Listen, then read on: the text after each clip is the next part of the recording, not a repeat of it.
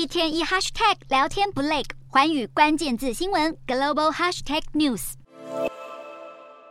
中国外长秦刚消失至今已经快要满一个月，就连对国际情势至关重要的东协外交部长会议，他都没有参加。虽然中国外交部为了辟谣并且阻止舆论发酵，在东协举行会议之际就公开声明，秦刚是因为健康状况不佳才会缺席会议。不过外交部的说法似乎无法说服所有人，各界对于秦刚的消失匿迹众说纷纭，甚至有了桃色版本。画面中秦刚身边身穿一袭黑色长裙、姿态优雅、气质不凡的女子，就是秦刚近期的绯闻对象付小天。这段两人先前在节目上边聊国际时政边散步看风景的片段，也在各大社群平台上广泛流传。甚至有网友发现，傅小天曾在今年三月十九日时，在中国社群平台微博上发布与儿子的合照，并祝贺某人生日快乐。然而，秦刚的生日正好就是三月十九日，因此让大批网友认定秦刚除了跟傅小天有婚外情，甚至还有一名不到一岁的私生子。而这对母子在秦刚消失后，也跟着从网络上销声匿迹。不过，也有民众认为，光是桃色风波并不足以让原本扶摇直上的秦刚被北京当局雪藏。这中间恐怕还有其他因素。推特网友爆料，秦刚因为被发现参与中国外交部副部长马朝旭在美国的生意，而遭到中国纪律委员会查办。美联社报道则指出，秦刚在担任中驻美大使期间，得知中国火箭军司令在美留学的儿子泄露了中方火箭军的机密，导致美方掌握中国全部导弹基地的位置、数量、型号，甚至连人员和领导人姓名、职务都了解得一清二楚。然而，秦刚却没有及时把这样的情况上报给中国国家主席习近平，犯下了严重政治错误，才会导致自己被消失。